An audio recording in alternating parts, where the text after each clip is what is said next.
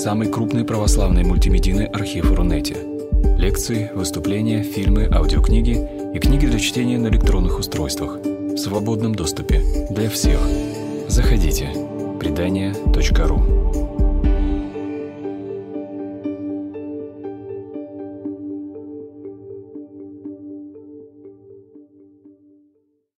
Я рада, что меня сюда пригласили.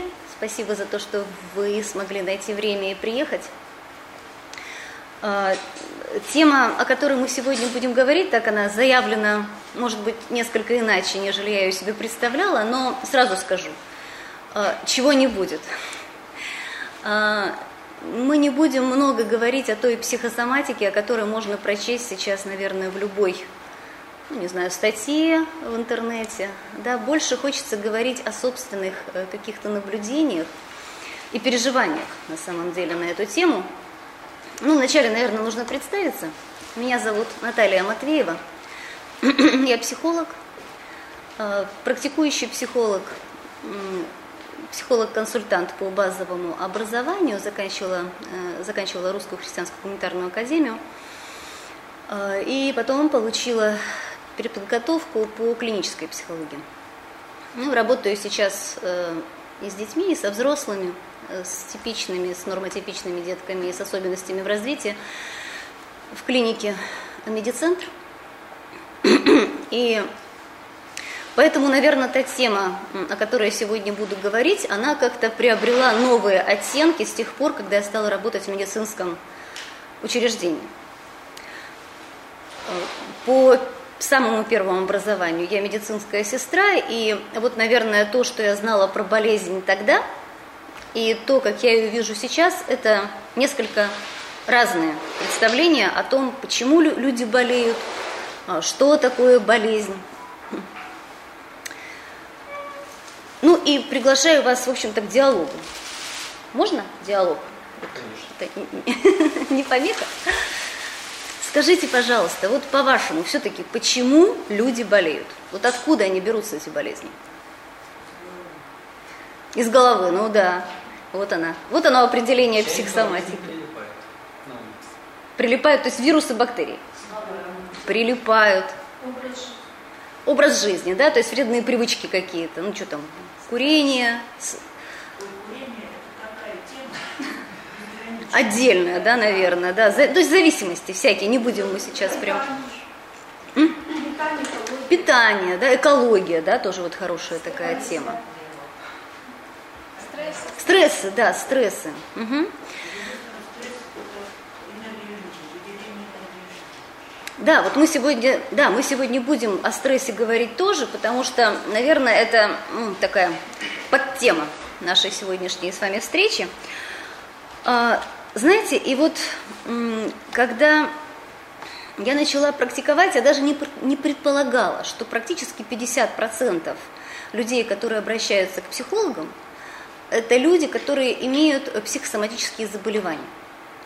И причем, а, вот мы там говорим из головы, а, но ведь приводят в кабинет детей, ну там трехлетних, да, и говорят, не, сад, не садиковский ребенок.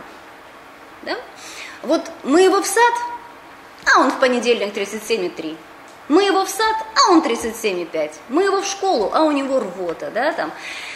И когда начинаешь разбираться, понимаешь, что э, врачи-то, да, если раньше врачи, допустим, не особо посылали к психологам, ну то есть это была какая-то такая мистическая тема, психосоматика, да, то сейчас врачи понимают, да, что обследуют, берут, ну, делают анализы. Э, особенно вот сейчас мы ос, особенно подружились с гастроэнтерологом. Все чисто все нормально. Человека мучают ужасные боли, например, желудочные, да, то есть тяжело. И приходят, вот, ну, кстати, тут нельзя сказать, женщины, мужчины чаще болеют. Ну, просто мужчины реже приходят, да. Чаще все да, все-таки больше ведут детей и приходят женщины. Кожные заболевания. Да, то есть особенно у детей аллергия. Я работала долгое время с мальчиком, уже в предподростковом возрасте его привели.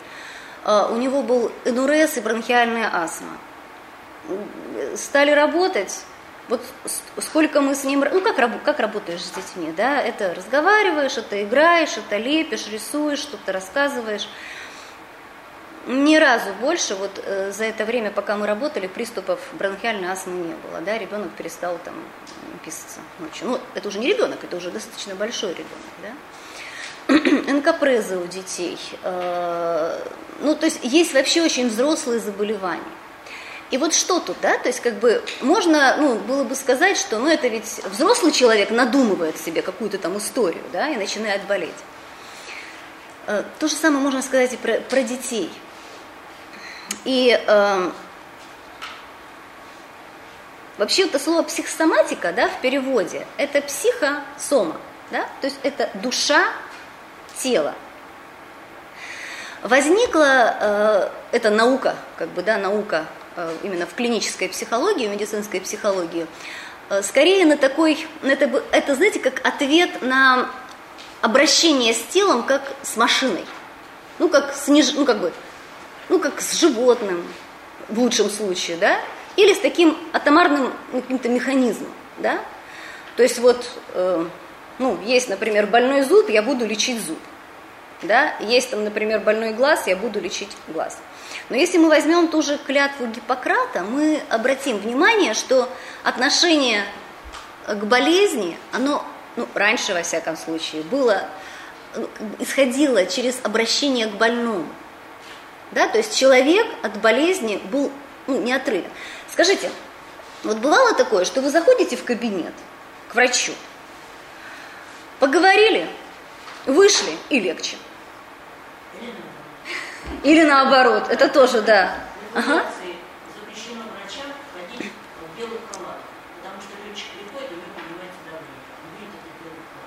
Угу. Да. Они ходят в обычных Угу. Это правда, потому что еще наши вот эти вот там сказки про доктора Айболита тоже, наверное, ну хотя он был добрый, но все равно он животных-то резал и колол и там. Угу. Угу. Угу. Да, но это, это сложная тема. Ну, знаете, есть такая тема зоопсихология, но сегодня мы тоже не об этом. И э, задача психолога, да, все-таки, наверное, сразу хочется сказать, не будет сегодня речи о том, что сейчас мы поговорим о психосоматике, и я вас призываю не ходить к врачам, да, то есть вот подумать и излечиться. Нет, конечно, конечно же нет. А, просто психолог занимается несколько другими вещами да, мы сейчас поговорим подробнее, ну вот вообще в психологии есть 400 направлений психотерапевтических, да, и каждое направление, оно э, пытается вот эту тему рассмотреть по-разному и решить ну, эту проблему по-разному. Кто-то взаимодействует именно с болезнью, да, то есть пытается понять, что это такое, ну, это болезнь в человеке, э, там, время, место, когда это возникло. Э, какие-то направления работают э, с личностью, да, то есть изменение личности, изменение окружения, на отношение к болезни, например. Здравствуйте, приходите, пожалуйста. Но общее, есть нечто общее между этими, ну, казалось бы, таким многочисленным количеством школ и направлений психологии. Да, проходите, пожалуйста. В основе психосоматических заболеваний лежит э, вот такая реакция на эмоциональное переживание. Всегда болезнь начинается с какого-то эмоционального переживания. И э, нельзя оторвать вот эту болезнь от, э, ну, от личности. Всегда это некий комплекс. Всегда это то, что происходит как-то вот, ну как бы совместно и есть, безусловно, какая-то эмоциональная, сильная эмоциональная реакция.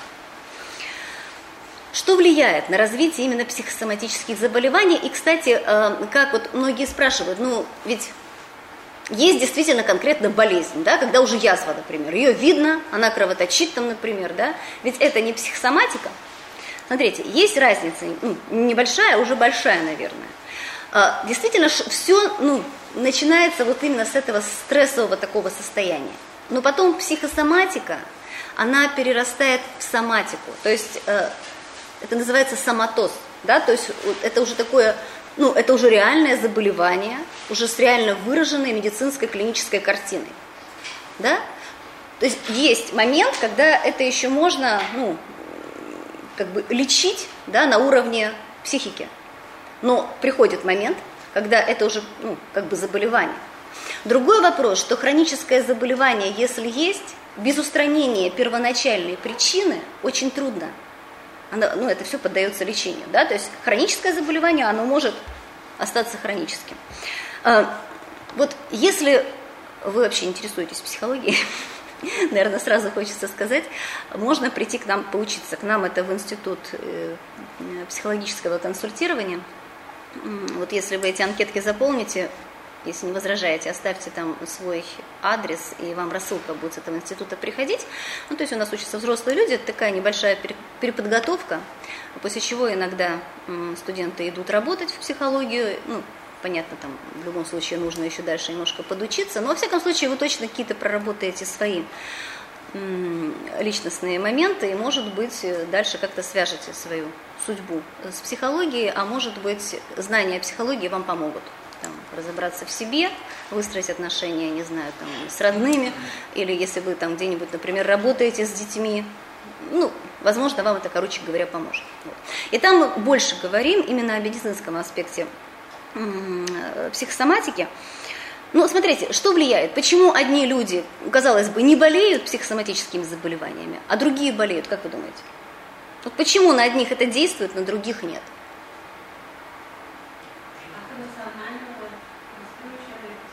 Угу.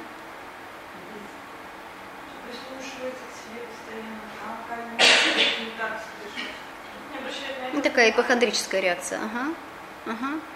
Подождите. Того, какой семье родился, как воспитывался, да. какой ну, не здоровье, генетический. Воспитание, да, генетическая предрасположенность, конституционные вещи. Смотрите, есть еще такая интересная теория, а, опять же, да, эта теория, это имеет место быть. Есть такое понятие, как алекситимия, например. Да, есть такая концепция, концепция алекситимии. Что такое алекситимия? Это не совсем заболевание. Можно даже сказать, это совсем заболевание. Да?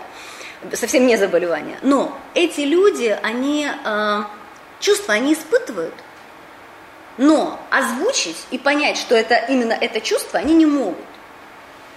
И что тогда происходит? Смотрите, человек устал, да? Организм реагирует на то, что с ним происходит, как на усталость. Что нормальный человек, ну, понимая, что он устал, что он должен, по идее, сделать? Отдохнуть. Смотрите, да, но эти люди, они еще не понимают, что это усталость. Да, и тогда люди себя реально загоняют. Это, это, это тоже сложный вопрос, э, можно будет ну, об этом почитать, поговорить, но на самом деле там тоже есть некоторые ну, предположение, откуда это берется, тоже из воспитания, ну, как бы, воспитательные моменты в детстве однозначно играют роль. Это вот, знаете, эта шутка как бы не на пустом месте родилась, да, там, мамочка, я замерз, нет, ты проголодался, да. Потому что организм ребенка, он знает, чего он хочет. Но кто лучше знает, чего он хочет? Мама.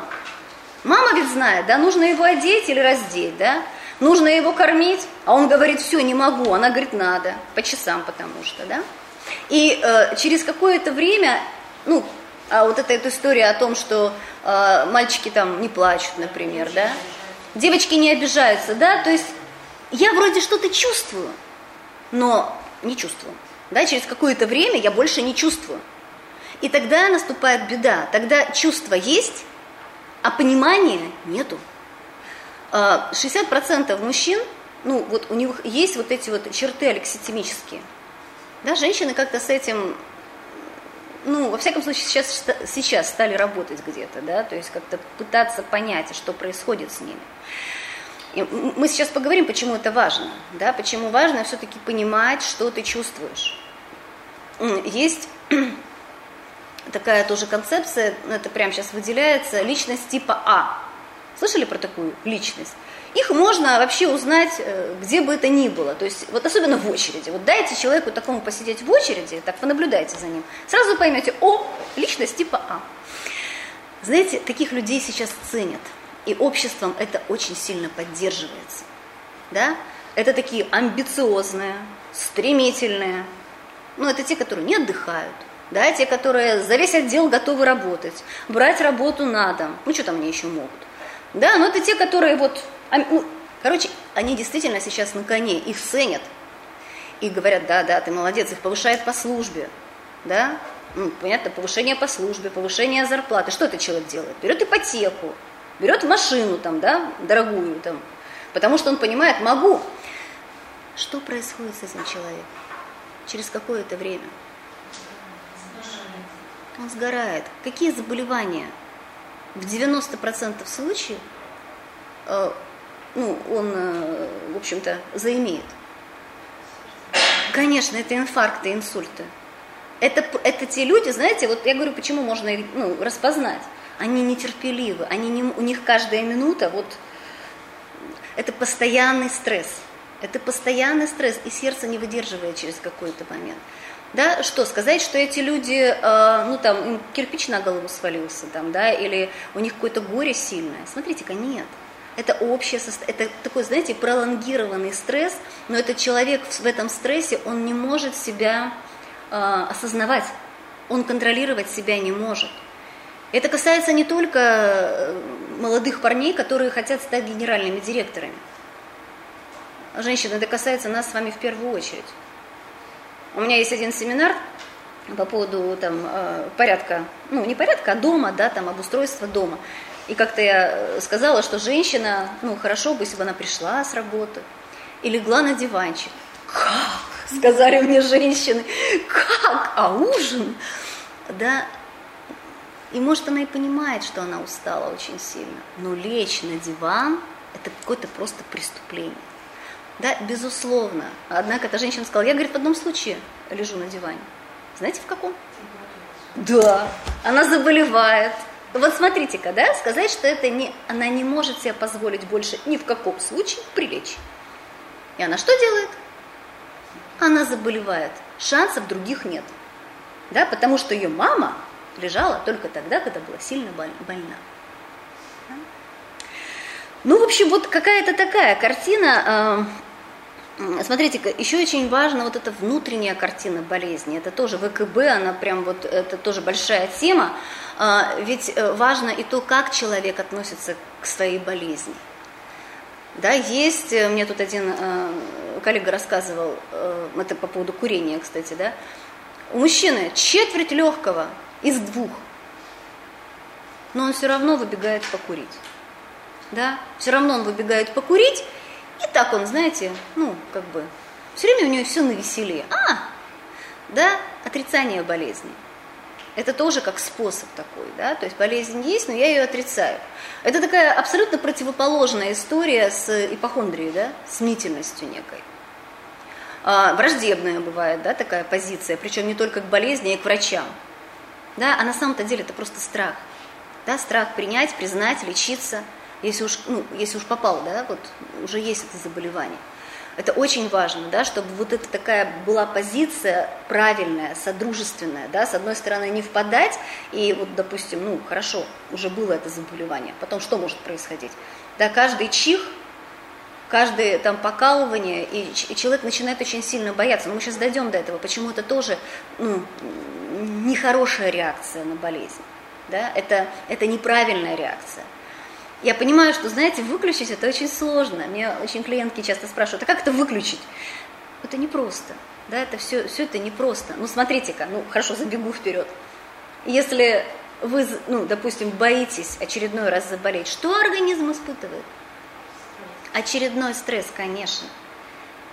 И причем он не меньший, чем тот стресс, который вы испытали, возможно, когда-то три года назад, например, да, а, после которого вы заболели. Сме, э, вот этот стресс ну, страха, да, от, ну, как бы в связи со страхом, он не меньше. Он не меньше. Смотрите, вот я задумалась, а были ли психосоматические, да, заходите, пожалуйста, были ли психосоматические заболевания раньше? Вот как вы думаете? Были, но меньше Угу. А почему? Это как электричество.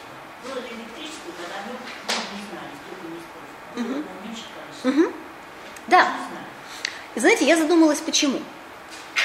мне кажется, ну и мне кажется, где-то я там вычитала, но я, короче, согласилась, да? Смотрите-ка, вот попади мы с вами сейчас в лес на сутки. Выживем? Да. Ну, на сутки выживем, больше уже... Я нет. У меня разрыв сердца будет. Мне будет... Смотрите-ка, что ушло? Да, да, смотрите-ка, стрессов стало больше, а способность адаптироваться меньше. Мы с вами, смотрите, мы не можем по нюху определить, там, что там определяют, там, по мху, там, еще как-то, да, то есть, как бы, э, рефлексы померли, да, и мы не можем уже многих вещей, которые могли люди еще лет 300 назад, ну, не можем, согласитесь. А адаптационные механизмы, они никак не улучшились. И смотрите-ка, что происходит. Сейчас, э, вот 18-19 век, от чего, в связи с чем люди переживают больше всего? Отношения. Смотрите-ка, любовь поменяла, как бы, как это, контекст, что ли, да? То есть пришла эпоха Возрождения, и появились Ромео и Джульетта. Да? То есть вот эти отношения, они возвелись во что-то, ну, нечто другое. Да? Ну, это не надо далеко ходить, вот просто включи любое радио, и ты поймешь, что э, мир сошел с ума вот именно вокруг отношений. Да? Все, как будто больше ничего нет. И, и любое вот это вот, да, вот любое переживание какое-то, да, оно воспринимается очень сильно. Люди, людей стало легко убить словом. Если раньше боялись копья, то сейчас легко. Да? Но слово всегда ранило, да, всегда. Но так как это сейчас происходит, мне почему-то кажется, что, ну, как-то нетерпимость появилась, да. Сейчас многие люди боятся прикоснуться к кому боятся, что к ним прикоснуться. Вот это вот личное пространство разрослось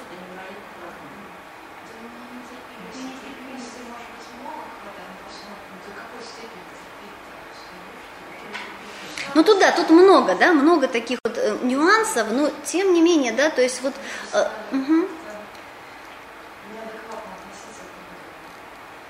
э, смотрите, есть... Да, да, да, раздражительность. Смотрите, я работаю с детьми, ну, во всяком случае, одно время я очень плотно работала с семьями с, э, с аутизмом, детки с аутизмом. И ну, на самом деле, вот э, исследования последние, которые, ну, сейчас, сейчас детей ведь таких очень много появилось, да, это люди, которые, в принципе, уходят в скорлупу. Как от этого родителям можно только догадываться и представить. Это страшно. Да, страшно, потому что реакции нет совсем никакой от ребенка долгие годы. И э, их состояние, их стресс, он выше, нежели у бойцов, которые э, пришли с, с, с Афганистана, с Чечни, они все время как на пороховой бочке. Страх родить еще одного ребенка. Страх, что не поймут. Э, вот это вот э, страшное состояние, знаете, я просто ну, сама работала в течение года в детском саду, вот с детками с аутизмом, и мы выходили с ними на улицу. Ну, ты там не будешь кто-то разбираться там, да, вот мама, я не мама, я веду там двоих на площадку какую-то. И вдруг вот один упал там, да, и головой давай об пол, да, ну, у него там своя история, почему он это делает. Ну, вот не хочет, или там пошли другим путем, там была перерыта эта дорога, ну, дорога перерыта, а мы пошли, например, там, ну, ему надо направо, а мы пошли налево, да, ну, он не может ритуалы вот эти вот как бы нарушать, и у него приступ. А, что делают люди, которые встречаются? Бабушки там, тетеньки разные. Конечно. Да? То есть а, идет осуждение просто страшное. Понимание какого-то, да, когда ребенок в коляске, а, понятно, что ну, там, в инвалидной коляске, ну, там, наверное, есть какое-то чувство жалости. Тут идет полное непонимание.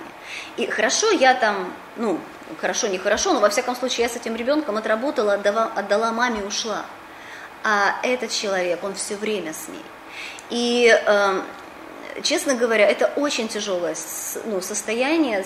Семья аутизируется, родители аутизируются.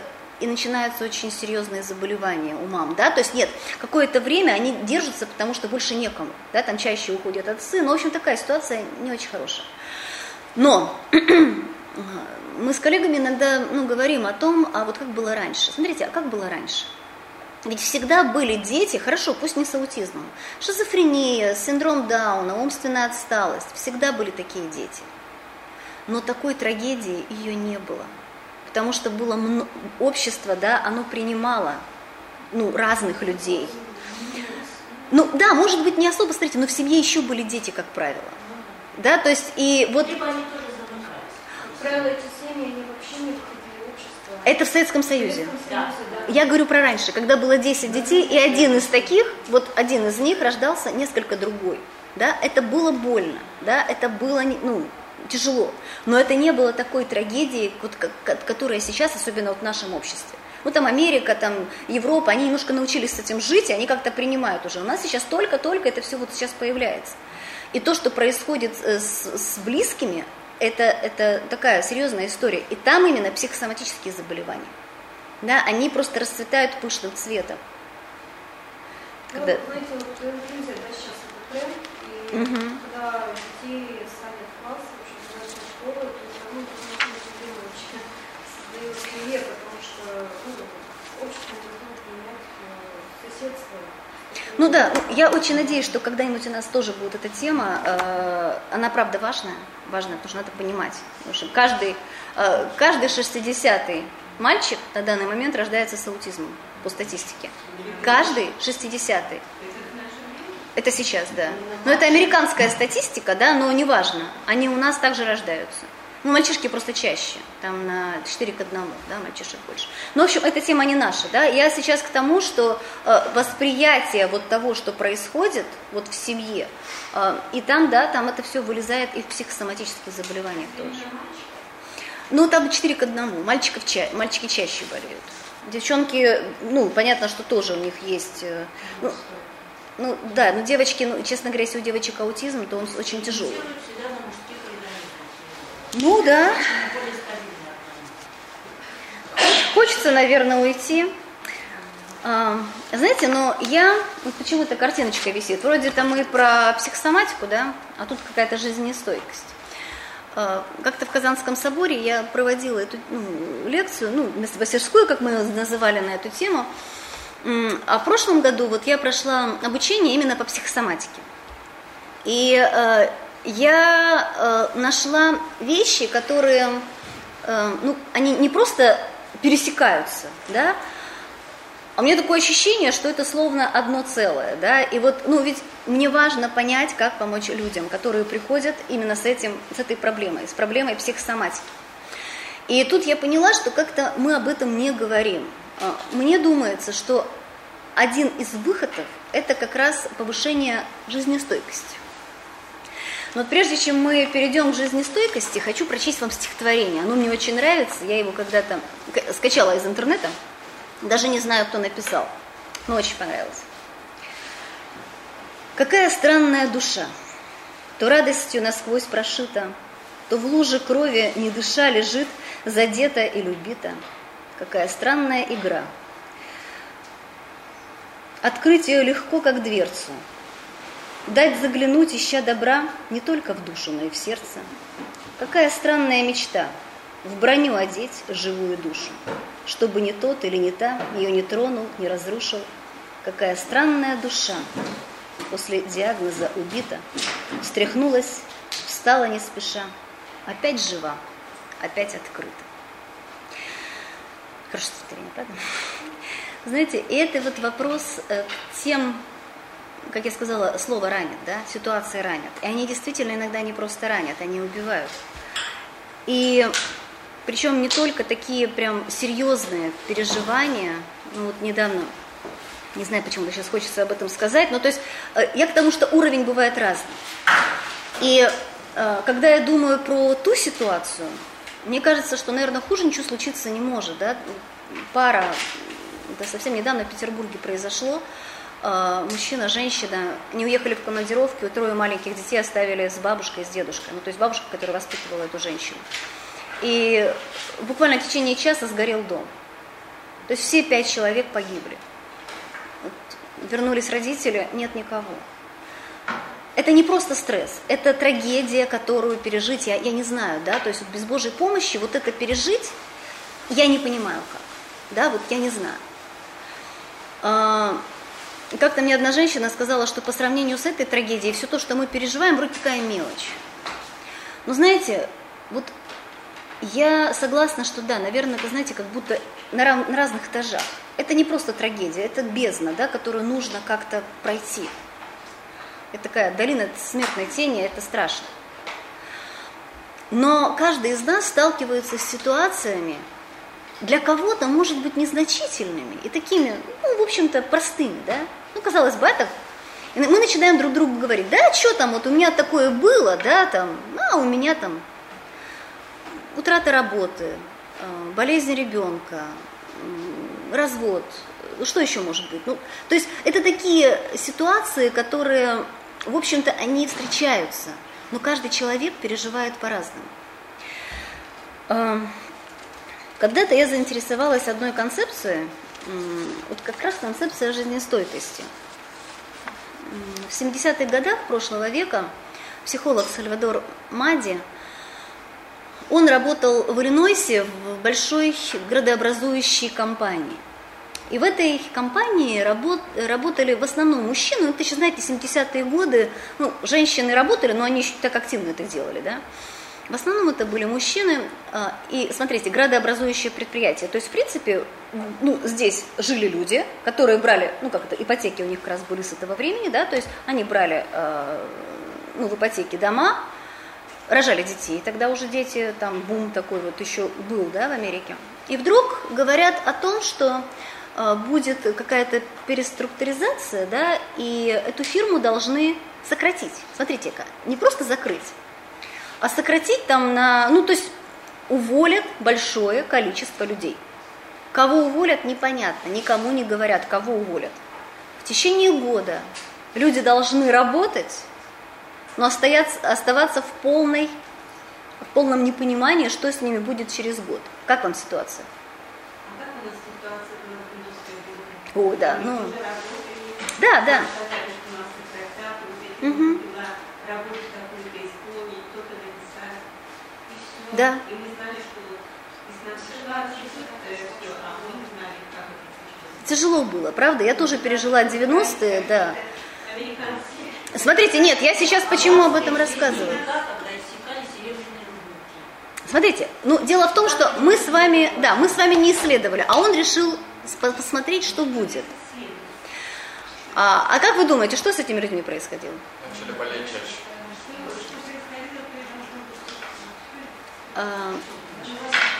Смотрите-ка, он э, выяснил, что действительно часть людей стали болеть. Не все, далеко не все. В одной и той же ситуации люди стали вести себя по-разному. То есть э, были люди, которые тоже это были инфаркты, инсульты, э, зависимости больше появилось, э, это наркотические какие-то зависимости, алкогольные зависимости, больше стало разводов. То есть в жизни стало что-то происходить, э, ну, не очень хорошее, но не у всех. И он обратил внимание, что была часть людей, это где-то было 50 на 50, для которых вот эта ситуация, она стала не то, что хорошей, плохой, да, она, знаете, была словно каким-то рывком. Да, то есть для них вот это а, было, ну, как трамплином. Да, то есть какая-то часть, они словно ну, рухнули, да, а какая-то часть людей почему-то в той же ситуации повела себя абсолютно по- по-другому. И он выявил, что есть такая, ну, конструкт жизнестойкость, он его назвал. На самом деле про жизнестойкость говорили многие. Когда-то еще давно такой богослов, философ, он э, говорил о мужестве быть, о мужестве. Да, то есть это не просто преодолевать какие-то ситуации, а преодолевать их со знаком плюс.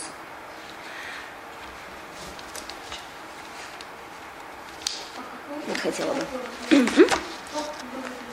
Э, вот Сейчас э, вернемся да, туда. Можем? Он...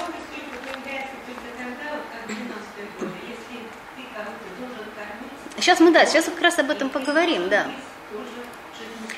А, вот знаете, люди с низкой жизнестойкостью в 92% по его исследованию, они как раз стали болеть. Именно перенесли ну, какие-то серьезные заболевания, и они... Э, ну, кто-то умер, да, кто-то заболел. Он говорил о том, что жизнестойкость способствует эффективной деятельности в условиях стресса, а также в тех условиях, при которых стрессовые события сменяются длительным ожиданием и периоды монотонной деятельности. Смотрите, это не просто ситуация, какой-то это пролонгированный стресс. Это когда, в принципе, просто неопределенность, непонятно. Очень часто вот это качество, оно нужно э, людям, которые, ну, например, вот очень многие сейчас люди приходят и говорят, что мне не нравится моя работа. Да, в принципе, все хорошо. Вот все нормально, но я ненавижу, я не могу туда ходить, я ненавижу то, что я делаю. Да, такая же история, да, то есть нет вот какого-то такого толчка, благодаря которому человек может что-то изменить в этой ситуации. То есть он и бросить, как ему кажется, не может, но и вовлечься в эту работу, работать с удовольствием тоже не может. Нравятся эти картинки, когда росточки пробивают асфальт, да? Ага. А какое исследование? Э, Сальвадор Мади. Пот- Потом он с женой, много еще таких было исследований, но они не только там, просто они начали вот с 70-х э, лет, ну, с 70-е годы прошлого века, вот как бы стали это исслед- исследования проводиться. Ну, смотрите, в жизнестойкости он выделял три таких фактора. Он говорил о том, что у людей должна быть вовлеченность. Вовлеченность – это вот когда я принимаю эту ситуацию, когда я принимаю ее такой, какая она есть. И я не просто это делаю, а я хочу это делать. Да, я всячески творчески подхожу к тому, что сейчас нужно сделать с теми средствами, которые есть у меня на, ну, на данный момент. Э, об этом писал другой психолог Альфред Ленглер, когда говорил о первой базовой мотивации. Смотрите-ка, ведь э, любая ситуация, которую, ну, в которая в жизни встречается, мы ее можем воспринимать либо как некую угрозу для себя, либо как подарок. Ну хорошо, если подарок это что-то хорошее, да, как нам кажется. И тут э, у меня всегда вопрос, как мы относимся к собственным, например, планам. Да? Ну вот, например, что-то пошло не так, как я задумал. Вот я запланировал так, а пошло несколько иначе. И вот здесь вот ситуацию, которую мы э, надумали, придумали, выдумали, да, запланировали, сорганизовали, она идет, ну, то есть как бы все перечеркивается, да, я там хотела купить квартиру в 90-е годы, а у меня все сгорело, совсем не по плану. И это, это, это очень жесткая ситуация на самом деле. Но тут вопрос, что я буду делать дальше со своей жизнью, смогу ли я так же жить? Так же нет, потому что есть, есть определенные условия, которые все ломают на данный момент. Но смогу ли я это использовать во благо, большой вопрос. Да? То есть вот у людей, которые не стали болеть, да, у них была очень высокая степень вовлеченности. Да? То есть все равно в этом мире есть для меня место. Да? И я то, что я делаю, я делаю, я буду делать с удовольствием. Смотрите-ка, это решение, это выбор. Второе качество – это контроль. Очень часто люди говорят, от меня ничего не зависит. Я не контролирую ситуацию. Да? И здесь вот написано, мы способны изменить ситуацию, если будем бороться. И, э, безусловно, да, как люди верующие, мы говорим о том, что на все воля Божья так и есть. Смотрите, но есть такое понятие, как синергия, да, когда Бог делает и я делаю. И тут опять же история о том, что эта ситуация пришла в мою жизнь.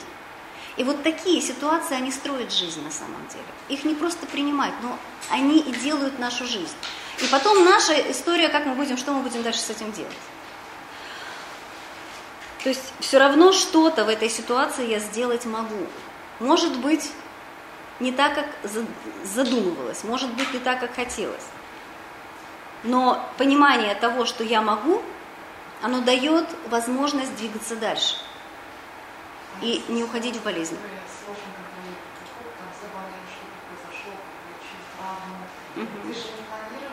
Да. Смотрите. все Смотрите, все контролировать невозможно, но в этой ситуации тоже что-то можно, ну, как бы контролировать. Что-то. Да, то есть, и, ну, не знаю, например, вы заболели. Но во всяком случае, вот опускать руки, э, это как раз и приводит к тому, что человек уходит в болезнь. Да? То есть найти то, знаете, есть такая прекрасная молитва. Да? Господи, дай мне э, мужество изменить то, что могу. Вот в этой ситуации очень важно понять, что я тут могу менять сил, нет, сил изменить, да, принять то, что я не могу изменить, принять то, что не могу, сил изменить то, что могу, и мудрости отличить одно от другого. То есть что-то в этой ситуации все равно можно поменять. Вот эти люди, которые там оставались на, ну, в этой компании, они все равно что-то могли изменить. Они во всяком случае могли э, работать, э, ну, то есть делать ту деятельность, ко- которую, ну, которой они и раньше занимались, вот так, как они это могут делать. Без без всяких... э, ну, то есть всегда есть риск. Смотрите как. Без... Мы, мы иногда ну, хотим гарантий. И вот тут как раз в таких ситуациях гарантий нет. И вот здесь вопрос. Можем ли мы жить вот вопреки? Да, то есть в этой ситуации, да, опять же, не будет все так, как мы планировали. Может быть, будет еще лучше. Но рискнуть очень важно, потому что то, что потом произойдет, это останется моим опытом. И вот, вот это важный момент. Да, все-таки рискнуть. Я не знаю.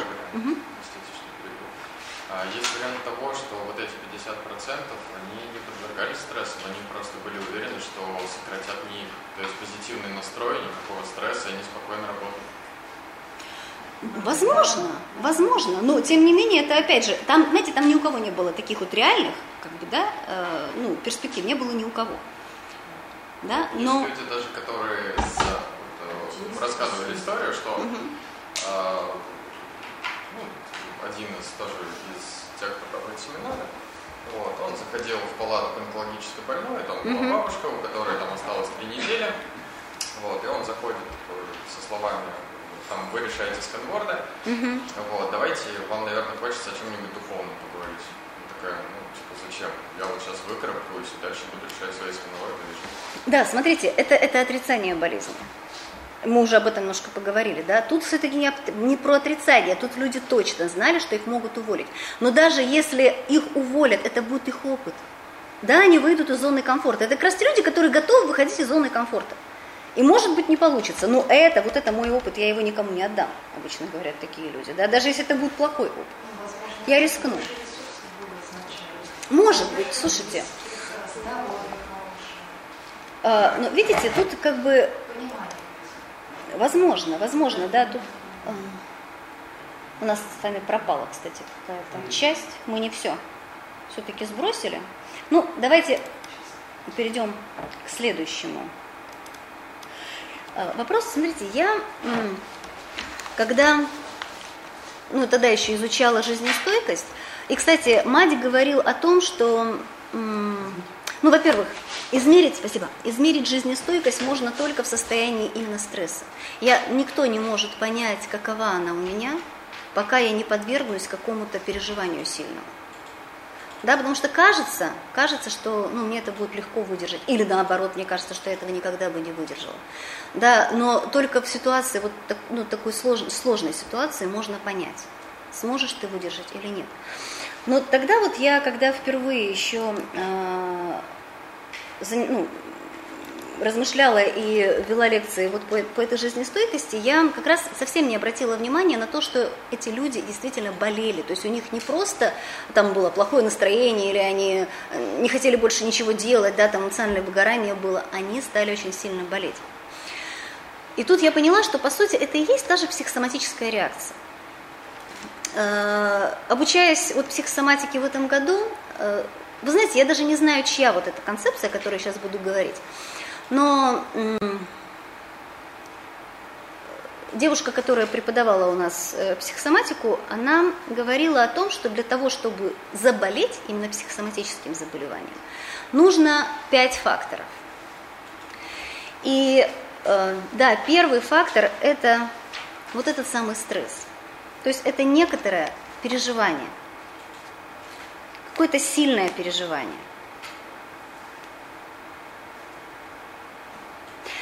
И знаете, и люди ведь, они такие существа, единственные, ну, не, наверное, а точно, мы единственные в своем роде, когда мы переживания можем а, не просто, ну, вот получить, да, там, а мы можем его придумать. То есть стресс может быть не от того, что что-то в нашей жизни происходит, а от того, что мы думаем, от того, что мы боимся. И вот это нас отличает от э, всех ну, остальных существ, от животных. Э, ну, они не думают о том, что вот что будет завтра, ну, например, если я не поймаю, например, там косулю, ну, волк не сидит и не думает, и от этого у него, э, там, не знаю, начинается язвенный колит. Нет ведь? Проблемы по мере. Конечно, да. То есть, смотрите, у нас есть большая проблема. Мы умные. Да?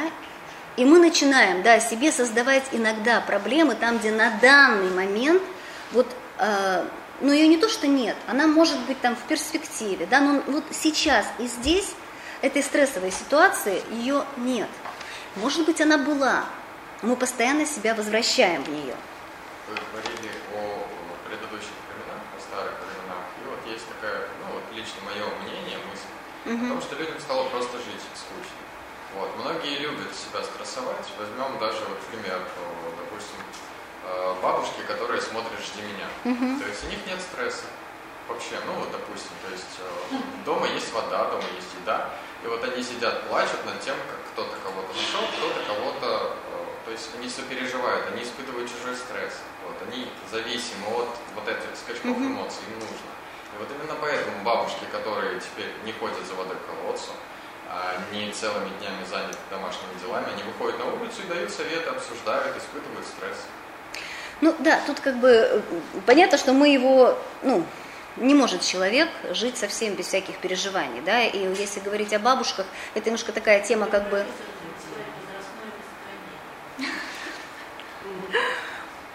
Вы знаете, я лично слышала однажды, э, как одна женщина искренне молилась, чтобы, помните, богатые тоже плачут. Кто там был?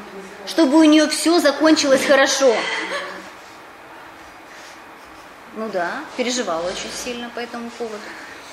Ну, тут как бы мы не будем сейчас про бабушек, это будет еще одна тема про старение, да, и э, смеется тот, кто смеется без последствий, на самом деле, да.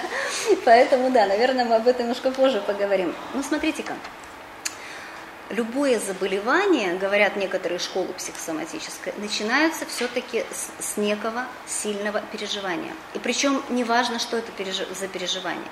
Заболел ребенок, кто-то, не знаю, там, накричали на меня, да, например, а, выгнали с работы, оскорбили, унизили, неважно, для человека это может быть действительно очень сильным переживанием. Почему так человек реагирует, тоже это вот как бы он так реагирует. И для него это действительно ну, проблема. Нужно понять, от чего она, почему она, вот, понимаете, очень часто вот эта реакция, она какое-то ага из прошлого. Да? Возможно, вот эта реакция, она знакома человеку. И, возможно, за этим, например, оскорблением стоит некие переживания и память. Да, когда, например, вот оно с чем-то было связано. Да, но это так. То есть это все возможно, но не всегда легко сказать, вот прям можно его, можно, мне кажется, все можно, если действительно задаться целью, отследить, на что ты реагируешь, вот почему так реагируешь, что происходит.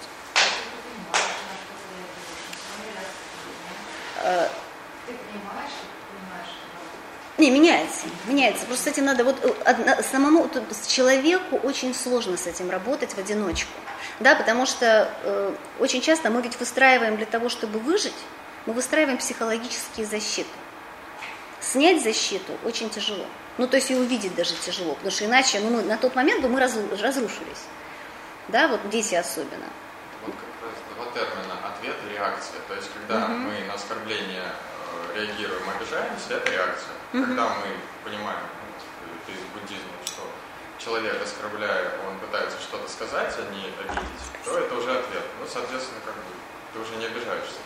Ну да, это как бы уже глубже, да, глубже туда ныряем. А, короче, стресс, да?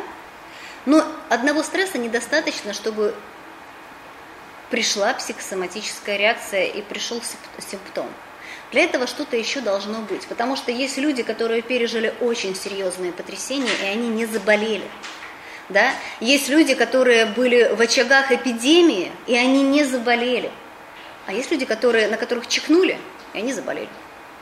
Да, тут действительно нельзя сказать вот наверняка, да, тут точно поэтому. Никогда не скажешь, да, тут ну, непонятно на самом деле. Но э, в любом случае в этот момент ослабевает организм, иммунная система ослабевает.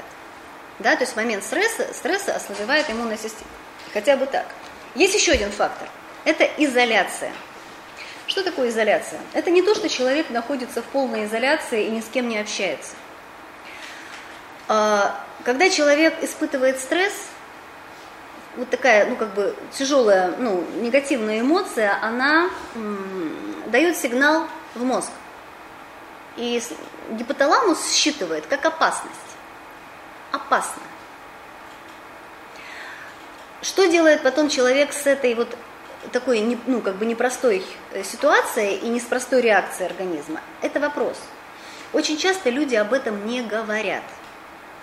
Это, знаете, такое, как запечатывание происходит. Это мы вот говорили с вами про алекситимию. Может быть, даже не совсем даже понимает, что за чувство его ну, догнало сейчас. Да? Кто-то стесняется говорить. Почему дети, маленькие дети, когда приходят и начинают разговаривать, что их волнует, симптом уходит очень часто. Если это психосоматический симптом, он уходит. Да, знаете, ну важно не просто говорить, а важно говорить именно про то, о чем ты переживаешь. Вот э, тогда девушка, которая у нас вела психосоматику, она привела такой пример. Например, э, ну это совсем такая гипотетическая ситуация – мать живет э, с дочерью одна, да, и дочь, подрастая, уходит. И навсегда уходит из ее жизни. Они навсегда расстаются. Да? Это может быть пять женщин, и у пяти, вот, а, примерно с одинаковой ситуацией. Но у пятерых женщин может быть разные заболевания, могут быть разные заболевания, смотря как она это воспринимает. Кто-то будет волноваться о том, что материально теперь больше не сможет помогать дочери. И у него может быть одно заболевание. Ну, например, там какая-то опухоль груди, да. Вторая может переживать о том, что больше никогда не будет детей. И это будет уже другое заболевание. Да, то есть важно именно понять, чего ты боишься вот в этой стрессовой ситуации. Понять и проговаривать это, то есть хотя бы себе сказать. Очень часто приходят люди, которые, они боятся говорить. Вот они пришли с проблемой, но они могут месяцами ходить вокруг, но они конкретно не скажут, чего ты боишься. Например, смерть родного человека. Да. И вот фраза вот эта, знаете, э, ну, все же переживают, когда больной, ну, в смысле, больной был человек, потом умер. Да, все. Но не все потом заболевают. Да, и что тебя, что тебя особенно вот в этом тревожит, что тебя ранит в этой смерти? И кто-то, да, говорит, да, я теперь остался, например, совсем один. Или я, меня больше, ну, никто не будет слушать. Или никто не понимает меня, да. Или там, например, у меня теперь чувство вины останется на всю жизнь. У каждого своя история, да. То есть, смотрите, ситуация может быть, в общем-то, похожа. Но почему ты так ее испытываешь, эту ситуацию? Это уже, ну, как бы другая история, да. А... Да-да. Про изоляцию, смотрите, важно проговаривать то, что тебя вот в этой стрессовой ситуации тревожит. Например, вот если опять вернуться, ну, предположим, к этой... Ну, хорошо, женщина говорила про 90-е годы, да? Ведь у каждого, э, на каждого этот дефолт, он повлиял по-своему, да? И кто-то переживал о том, что, например, э, ну, не знаю, сейчас, если я потеряю денег, меня бросит жена там, например. Да? Переживание, переживание. И об этом важно говорить, не изолировать, не закрывать это в себе. То есть это нужно проговаривать. Почему иногда, да, там, психолог ничего не делает? Смотрите, ну ведь не только психологи есть, есть подруги.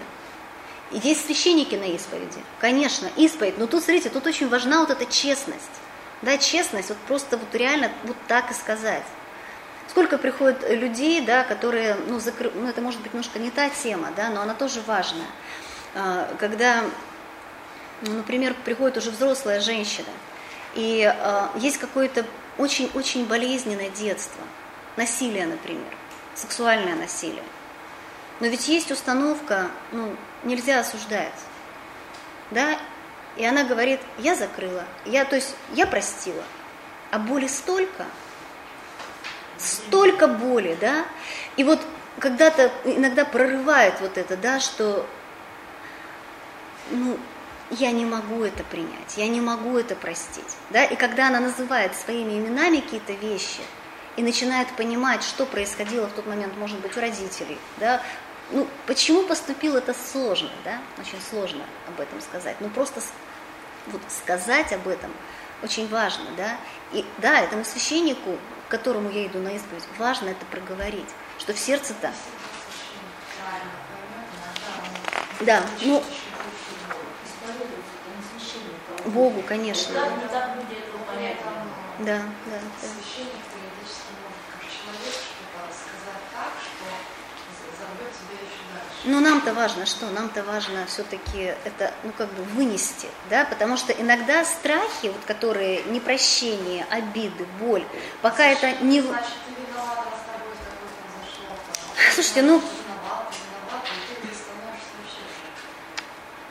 Нет, все-таки, ну не знаю, есть разные, да, священники. Нужно, ис- ну, иногда важен разговор, не просто исповедь перед Богом, хотя это, мне кажется, самое важное да, все-таки самое важное открыться, что на самом-то деле я говорю, что я простил, но я-то на самом деле ничего не простил. Да, и вот это вот освобождение, как бы, да, и называние, ну, вот называние, да, наверное, это хорошее слово, когда ты называешь, что с тобой происходит. А самому себе а, Слушайте, ну самому себе э, можно попробовать, можно писать. Иногда я говорю писать. Вот когда пишешь, да, пишешь. Э, беспокоит, я боюсь, конкретно, да, вот прям конкретно, вот такие прям письма. Э, есть такое упражнение, которое иногда вот я проделываю со своими, э, ну, с людьми, которые ко мне приходят, это вот письмо матери, письмо отцу. Никому не надо ничего слать. То есть не надо там просить, чтобы мама, папа покаялся передо мной, да, вот этот, я жду, пока он извинится. Да, ну не извинится, да, потому что это вообще не наша история. Да, может, кого-то нет. Это, это не о том, это для того, смотрите, это не для того, чтобы осудить, это для того, чтобы простить. Потому что прощение – это очень важная история, да, вот и в психосоматических заболеваниях тоже.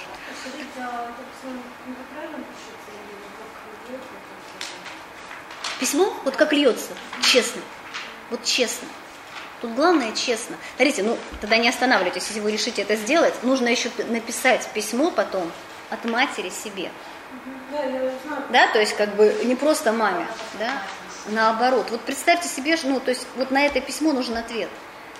И очень часто люди, когда написа, начинают писать, ну, наоборот, да, то есть ну, пытаясь понять, почему, например, мама так поступала, почему отец так поступал. Может быть, тогда и легче прощать. Ну, бывает так, бывает э, по-разному, но чаще бывает так. Смотрите, третий фактор, как, ну, когда действительно э, стресс может стать психосоматикой, это когда человек думает – я один, мне никто не поможет. Помощи нет. Но знаете, для меня тут вопрос, просит ли человек помощи. Ведь очень часто попросить помощи очень, э, ну, непросто. Кто из вас легко просит о помощи? Этому надо научиться. Ну, видимо, никто, да? Смотрите, друзья, это действительно очень важно. Да? Когда плохо, я помню, у меня как-то ну, было, был такой момент, когда моя лучшая подруга, ну, там были очень серьезные проблемы, ну, там муж уходил из семьи, да, и оставлял, ну, там, ну, много детей, и, э, вы знаете, я была просто, ну, вот, я была благодарна этой женщине, да, потому что она, ну, мне было трудно понять, когда ей нужна помощь. Но она вот ей нужно, и она вот звонила, говорит, Наталья, так надо, пойдем кофе пить. Вот знаете, это, это реально, ну это важно, да, вот ей просить, это была очень непростая история. Да, и причем она не только мне звонила, это просто дружеская такая беседа, ей нужно было просто говорить, просто плакать. Да, плачущий с плачущим. Но для этого нужно попросить. Для этого нужно найти людей. И сейчас вот как раз в нашем мире это непросто. Это очень непросто на самом деле найти Если такого ты человека. считаешь, что, что ты должен сам справиться с этой ситуацией. Но не со всеми ситуациями можно справиться самому. Мужчина обычно так и думает, да, но э, ну, невозможно без помощи кому-то сказать.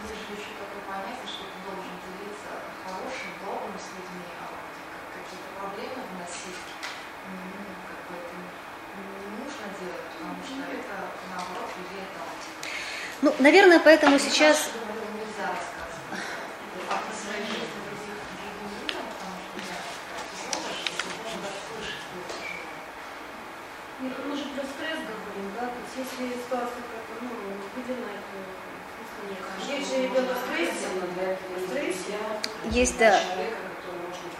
Всем открыться невозможно и не нужно, Те, да. кто постоянно жалуется, не любят, но стресс это вот там однократно, если это что-то сильное, Ну, туда, ну, все-таки мы тут понимаем адекватность, да, потому что иногда бывает, вот смотрите, почему, э, наверное, каждый из нас э, был в ситуации, когда мы приходили в дом к человеку, э, у которого там кто-то погиб или умер, да, и человек что делает? Он, он начинает рассказывать, он начинает рассказывать одно и то же, да, и тут уже, ну, как бы человек не думает о том, ну, это я беру крайний случай, да, он не думает о том, как его, ему это, ну, как его поймут там, или осудят, не осудят, ему это важно, ему это нужно, это нужно, нужно говорить, что для того, чтобы вот вылить эту боль, да, ну, слушайте, никто не отменяет молитву, то есть молиться это, наверное, ну, не наверное, а точно лучший способ. Но насколько, ну, опять же, мы можем, да, вот открыться Богу в этом, это тоже, это очень важный момент. Ну, все-таки, мне кажется, поддержку друзей никто тоже не, не отменял, да. Понятно, не всем.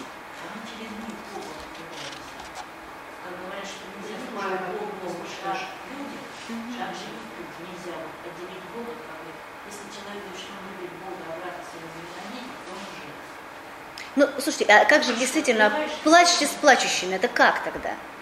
Ну, поэтому да, то есть как бы, ну, все говорит о том, что как плакать надо. Если надо плакать, надо плакать. Да? Ну да, сейчас, наверное, поэтому идут к психологу, потому что, ну опять же, тут важно выбрать человека, который может тебя, ну то есть это отдельная тоже тема, да, к кому идти. Э, Но это как раз тот человек, который, э, во-первых, это останется между вами, да, и никуда дальше не пойдет. Это тоже такая история, по- поэтому люди иногда приходят, да. И во-вторых, там нет оценки. Ведь еще боятся при открытии, боятся оценки. Потому что, ну, мало ли, как... Вот сейчас скажу, скажу, да, скажу честно, и что? Еще хуже будет, да? Вот, хорошо, пом- помощь. А, Смотрите, говорят, достаточно три из пяти факторов для того, чтобы психосоматика переросла, ну, с- стресс пере- перерос, перерос именно ну, в симптом. Человек думает, смотрите-ка, да, мы уже где-то это слышали, контроль, от меня ничего не зависит, я ничего не могу изменить, все, все плохо, ничего не могу изменить. Мы уже говорили, что-то изменить можно. А, Знаете, когда в академии у нас была ну, э, тема смерти, да, вот э, приближение к смерти, подготовка к смерти, мы говорили о роли э, ритуалов. Да, вот смотрите, когда человек ушел из жизни, казалось бы, совсем уже ничего нельзя сделать. Но очень важно в этот момент тоже что-то делать, да, то есть э, вот эта подготовка э, к погребению, э, отпевание, молитвы, то есть встречи с близкими, это тоже некие действия. Никто не говорит о том, что ну, что-то изменится, но это важно для самого человека. Вот для человека важно что-то делать, да, не сидеть, хотя бы то, что он может. Потому что вот, вот это, кстати, выход из, э, ну, вернее, как это, э, как можно, это следующий вопрос будет, да, например, развить жизнестойкость, это как раз деятельностный подход, когда я все равно что-то делаю. Если кто-то заболел или я заболел, но я же не сижу сложа руки, да, я пытаюсь что-то сделать. Я ищу врача, я а, оборудую место, я молюсь об этом человеке, да, то есть есть много разных э, способов, как можно помочь, да. Мы не...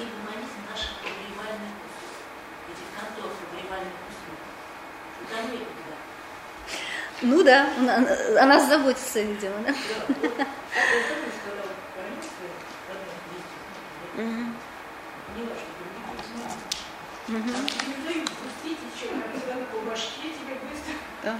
Смотрите, и пятый фактор, когда человек думает, это никогда не закончится. Это не кончится. Ведь действительно в этой ситуации кажется, что небо сгущается, тучи сгущаются, небо совсем низко, и конца края не видно этому. Согласитесь, вот а, особенно когда болеет близкий человек или болеет ребенок, да, вот опять же те же вот э, мамы детей с аутизмом, почему им сложнее всего? Именно поэтому. Вот они реально не понимают, когда это закончится. Смотрите, просто когда, допустим, рождается ребенок, ну, скажем, с ДЦП, это более не менее понятно, понятен исход. Да? Ну, то есть ты примерно понимаешь, как будет все развиваться. С ребенком с аутизмом никогда. Да, то есть есть дети, которые потом выравниваются к школе и как-то, да, немножко особенно, но они развиваются и заканчивают институт, и все, все хорошо. А есть детки, которые э, ну, дают регресс очень сильный, и, в общем-то, и они это знают. Знают. Поэтому, кстати, инклю- ну, это так вот, инклюзия, да? Поэтому, потому что иногда ребенок может к 10 годам практически выровняться.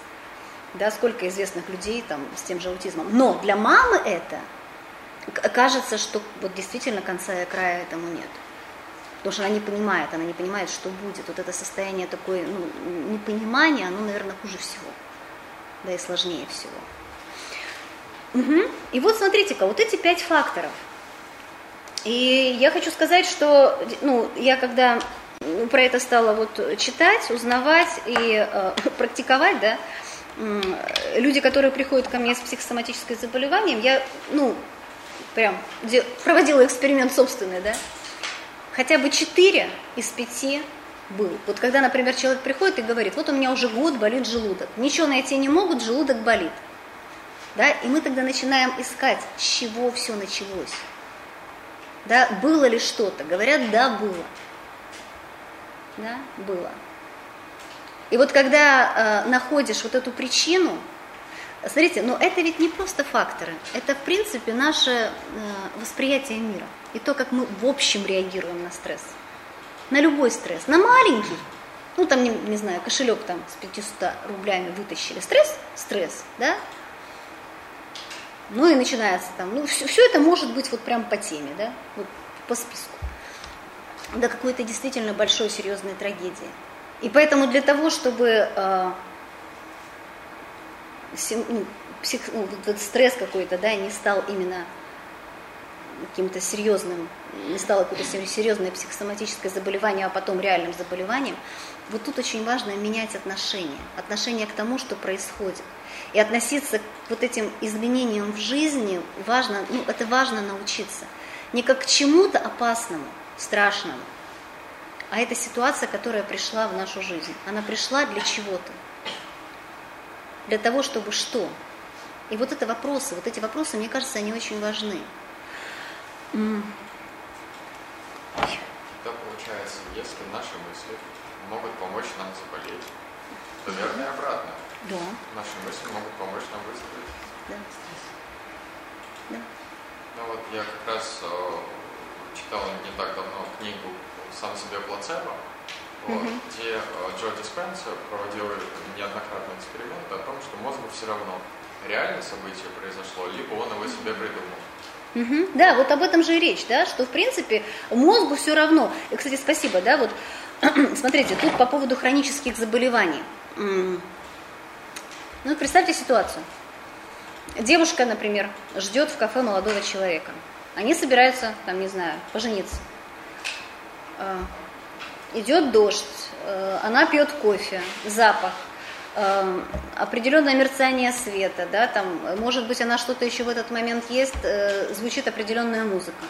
Да, и вдруг раздается звонок, и, например, мужчина говорит, а знаешь, дорогая, все как бы, да, то есть я больше не хочу с тобой встречаться, и как бы свадьбы не будет, да, у тебя там через неделю 50 гостей там приглашено, да.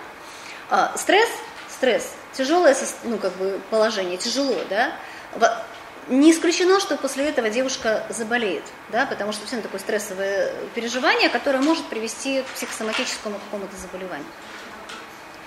Да, ну, радоваться. Смотрите, и может быть такое, что уже пройдет какое-то время. И смотрите, вот эти несколько факторов, я думаю, вы сами это испытывали, да? Звучит определенная музыка, идет дождь, ну что там еще может быть, да? Что-то вы едите, и вдруг накатывают некие воспоминания. И воспоминания могут быть настолько сильными, да, что они могут запустить какие-то процессы и в организме, потому что мозгу действительно, в общем-то, все равно. Сейчас это происходит. Или через какое-то время. Да, это может быть будет слабее. Но это, это, это возможно. В таком случае он значит не пережил? Да, да. Значит, Бывает. Угу. Да, да, да. Вот это бывает, знаете, когда вот я закрываю, больше не хочу об этом думать. Там я в домике, да, то есть ну, я... не совсем нет. Если ты закрываешься, не хочешь думать, то это тогда ты не пережил. Да, да, я говорю, что это вот... Угу. Пережить, тогда даже если пойдет дождь, на самом деле тебя уже не будет таких ассоциаций, у тебя ничего не происходит. Да, это как раз история про то, что люди ну, не хотят проживать, не хотят вот касаться вот этого болезненного, да, ну, это вот про изоляцию. Пережить, чтобы это все ну, выплакать, Ну, хотя бы признаться себе честно, да, что ну, это больно, да. что... Угу. Смотрите, но есть люди, которые уже попадают в такие условия, в очень серьезные условия, иногда страшные условия, да. И опять же, кто-то закрывается, а кто-то нет. Мне очень понравился однажды, э, ну, понравилась история про одного человека. Меня Тетерин удивительное это все, да, у нас явление, э, ну просто потому Сейчас что вообще... я постараюсь. Так, а, Ничего не постараюсь, нет звука, да? Добрых людей уже мало. Трудно слышите, быть да? добрым. Времена, когда очень трудно быть добрым. Это ничего не сделаешь в такое время.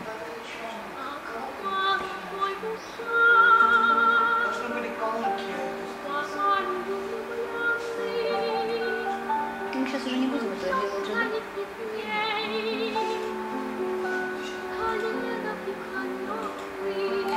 А, короче говоря, есть некий э, хор, есть такой хор Тетерина, где э, человек собирал, собирает вот таких вот одаренных детей Даша со сложными заболеваниями. Ну, мы не слышим, да? И Все, она уже научилась бороться со своей болезнью. У Даши диабет. Вот и сейчас ее мама принесла в Ярославскую филармонию все необходимое для лечения. Ну ладно. Давайте тогда, если вот просто захотите, можно найти про этого человека. То есть это дети с серьезными заболеваниями. Это девочка Даша, с сахарным диабетом. Да? Хора, который приехал в а, то есть он собирает детей, и дети, преодолевая боль, преодолевая свои какие-то болезни. Смотрите, видите, есть детки с очень сложными заболеваниями, да, и они э, тренируются, да, это вот вовлеченность в жизнь, это желание творить, это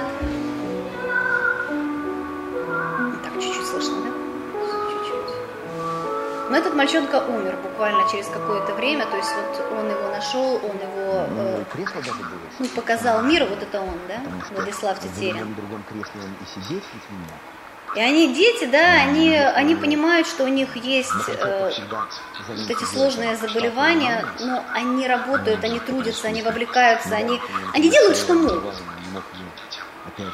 да, мог, могло быть по-другому, да, он мог бы сидеть дома, замкнувшись в этой своей скорлупе, да.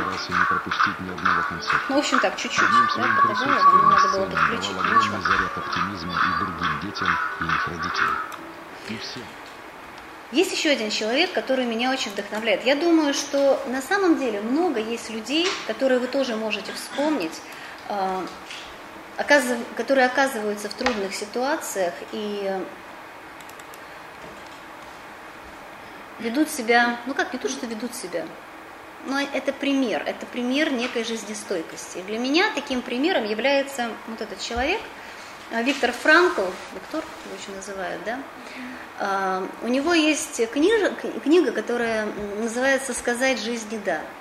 И у нас в БДТ по ней поставлен даже спектакль. Ну, то есть это не вымышленный какой-то персонаж, Виктор, э, или Виктор, он э, уже в 22 года был достаточно известным э, психотерапевтом, психиатром. Он еврей, жил в Вене, потом началась война. И за него давали большие деньги. А, Соединенные Штаты готовы были его выкупить, чтобы он не попал в концлагерь. Тогда всех евреев вывозили в концлагерь. Но туда попадали его родители – и он об этом знал. Он собирался жениться. И он женился. Это был последний брак в Вене. И когда он размышлял, может ли он так поступить, он э, проходил мимо разрушенной синагоги. И он подобрал камень, на котором было написано «Почитай отца и мать». Он пришел домой и сказал «Я иду с вами». Он не знал, что э, буквально тут же его родные все были сожжены. А он остался жить. И он один из немногих выжил э, в концлагере. Вот он, это он только вернулся тогда после войны. Он говорил о том, что для того, чтобы выжить, нужен был смысл. Какой-то смысл. Причем э, у кого-то это была вера в Бога, у кого-то была надежда, что он увидит своего ребенка. У кого-то это была какая-то надежда на то, что он выйдет вот за эту стену и просто прикоснется к дереву. А, у Виктора был такая, была интересная цель, да, а, когда он туда попал, в этот лагерь, а, нацисты разорвали его рукопись, которую он писал на протяжении многих лет. Она была у него с собой. Но они бросили, ну, отдали ему.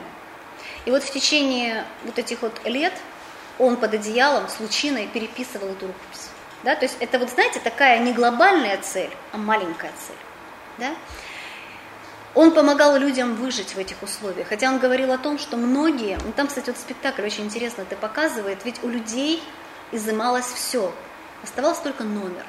Там даже имя изымалось. То есть это была абсолютно нечеловечная машина, где люди переставали быть людьми. И как выжить в этой истории, ну, это сложно. Кто-то совершал такой пассивный суицид, да, то есть он ложился и больше не поднимался.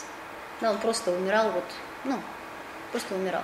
Не ел, не пил, ну, не ходил в туалет, да, то есть как бы это вот все. Но он выжил, многим помог. И после, после того, как он э, вернулся, он э, создал такую теорию психологическую, логотерапия, лечение смысла. И он говорил о том, что последний смысл человека – это смысл страданий. В каждом страдании есть некий смысл. И как раз его эта идея о том, что есть, э, ну, то есть есть наша жизнь, которую мы хотим жить, как мы ее написали. Смотрите, кстати, интересно, ведь иногда мы создаем свою жизнь не по собственному какому-то лекалу, а мы смотрим, как нужно, в интер... как, как нужно жить, да? Вот там те же бабушки, да, звезды живут так, и мне надо вот достичь этого, этого, этого. Но иногда жизнь распоряжается совсем по-другому. Да, вот в нашу жизнь приходят вещи, которые мы не звали. И в его жизнь тоже пришла жизнь, ну, вещь, которую вообще никто не звал. Знаете, я думала, что после такого вот, вот таких событий человеку не должно быть ничего страшного. Видите, он тут по скалам лазит. Да? А, когда я видела эти раньше фотографии, я думала, что он такой бесстрашный. Оказывается, он всю жизнь боялся высоты. И он всю жизнь с этим боролся. А, вот это он уже. Он потом еще женился, у него родились дети, он много преподавал, он умер где-то там в 90-х, кажется, годах. Вот он такой уже старенький. Написал достаточно много книг. Он говорил так. Сейчас я даже, наверное, вам что-нибудь открою, то, что он говорил. Если это откроется. Можно отнять у человека все. Это не то, что я хотела открыть. Сейчас как-то так. Можно отнять у человека все, кроме одного. Кроме последнего, из человеческих свобод – свободы в любых обстоятельствах выбирать, как к ним относиться. Это и есть, по сути, вот он говорил о том, что это и есть свой путь. Когда человек сталкивается с безвыходной и неотвратимой ситуацией, когда он становится перед лицом судьбы, судьбы, которая никак не может быть извинена, например, при неизлечимой болезни или при стихийном бедствии, ему представляется случай актуализировать высшую ценность, осуществить глубочайший смысл, смысл страдания. Ну, вот видите, еще его э, фраза. А страдание вызывает плодотворное, можно даже сказать, кардинально преобразующее духовное напряжение. Ведь оно на эмоциональном уровне помогает человеку осознать то, чему не следует быть. Но это моя самая любимая цитата, может, вы ее слышали? Счастье подобно бабочке. Чем больше его ловишь, тем больше оно ускользает. Но если вы перенесете свое внимание на другие вещи, оно придет и тихонько сядет вам на плечо. Это вот как раз история про то, что можно жить жизнь, как ты себе придумал, а можно жить свою жизнь. И это не всегда одно и то же. Но мы тут действительно, женщина говорила о том, что мы там все про американцев.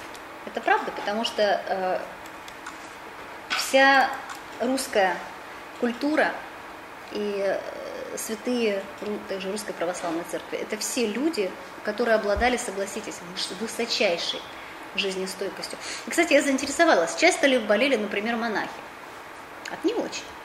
Да? Люди мало спят, мало едят, много работают, живут очень многие, много, и эти люди практически не болеют. Да, вот мы можем говорить, там, вот психология, она иногда просто подтверждает то, что уже есть. Ну, и, ну то есть есть, э, давно уже написано, это все сказано, да. А, но эти люди, согласитесь, они точно знают, что они могут контролировать да, они могут молиться, они могут контролировать себя. Это такой вот подвиг постоянный. Они вовлечены? Еще как. Да, это наверное, самые вовлеченные люди. Они рискуют? Да, никто из них не верит, что он достоин. Но они все равно это делают. Разве это не риск? Да, это риск с верой, безусловно, но это риск. И для меня, конечно, это такая вот, э, ну, такой огромный пример, все вы ее знаете, да, это Мария Гачинская. Тоже ведь это такая потрясающая абсолютно ситуация, как, когда м- молодая девушка, она была парализована, но знаете, да, что, что, что получают люди, когда приходят к Йомащу? Радость радость. То есть к ней идут за радостью. А у нее болезнь очень на самом деле необычно протекала. Да, потому что а, обычно при этом заболевании мозг страдает прежде всего. Она в сознании находилась до последних э, дней. Да, то есть у нее не двигались никакие мышцы. Да, она, она, была, она была парализована, но она говорила, она утешала, и многие люди приходили, ну, выходили от нее абсолютно другими, да, обновленными. Она вела евангельский кружок, и из-за этого ее ну, просто выволокли за волосы там практически ну, из дома, знаете, эту, наверное, историю в Гатчине, да, и, ну, по сути, она умерла очень скоро после того, как ее э, КГБисты ну, на допросы там какие-то возили, ну, в общем, странно было, конечно такого человека допрашивать, вот она. Видите, то есть вот она вот, это, ну, казалось бы, да, это она, ну, она жива. И вот в таком состоянии она многим давала, ну, исцеление, поддержку, помощь.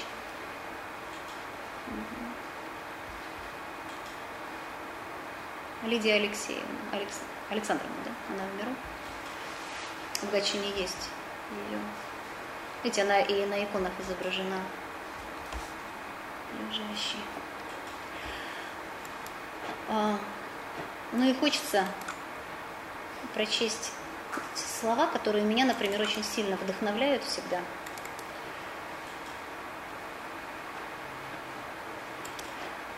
Это сейчас Трифон Туркестанов. Наверное, знаете его, да? Слава Богу за все. Это потрясающий абсолютно произведение, да, можно сказать произведение, потому что это такая молитва, которая, вот, мне кажется, она может быть ну, настольная книга для человека страдающего или тот, кто сталкивается с какими-то непредвиденными обстоятельствами. Не страшны бури житейские тому, кого в сердце сияет светильник твоего огня. Кругом непогода и тьма, ужас и забывание ветра, а в душе у него тишина и свет, там Христос, и сердце поет Аллилуйя. Я вижу небо твое, сияющее звездами. Но как ты богат, сколько у тебя света. Лучами далеких светил смотрит на меня вечность. Я так мало ничтожен, но со мною Господь. Его любящая десница всюду хранит меня. Слава Тебе за непрестанные заботы обо мне. Слава Тебе за промыслительные встречи с людьми. Слава Тебе за любовь родных, за преданность друзей. Слава Тебе за кротость животных, служащих мне. Слава Тебе за светлые минуты моей жизни. Слава Тебе за ясные радости сердца. Слава Тебе за счастье жить, двигаться и созерцать. Слава Тебе, Боже, вовеки. Ну вот как-то так. Лекция проведена и записана по заказу православного мультимедийного портала «Предание.ру». Лекции, выступления, фильмы, аудиокниги и книги для чтения на электронных устройствах в свободном доступе для всех. Заходите. Предание.ру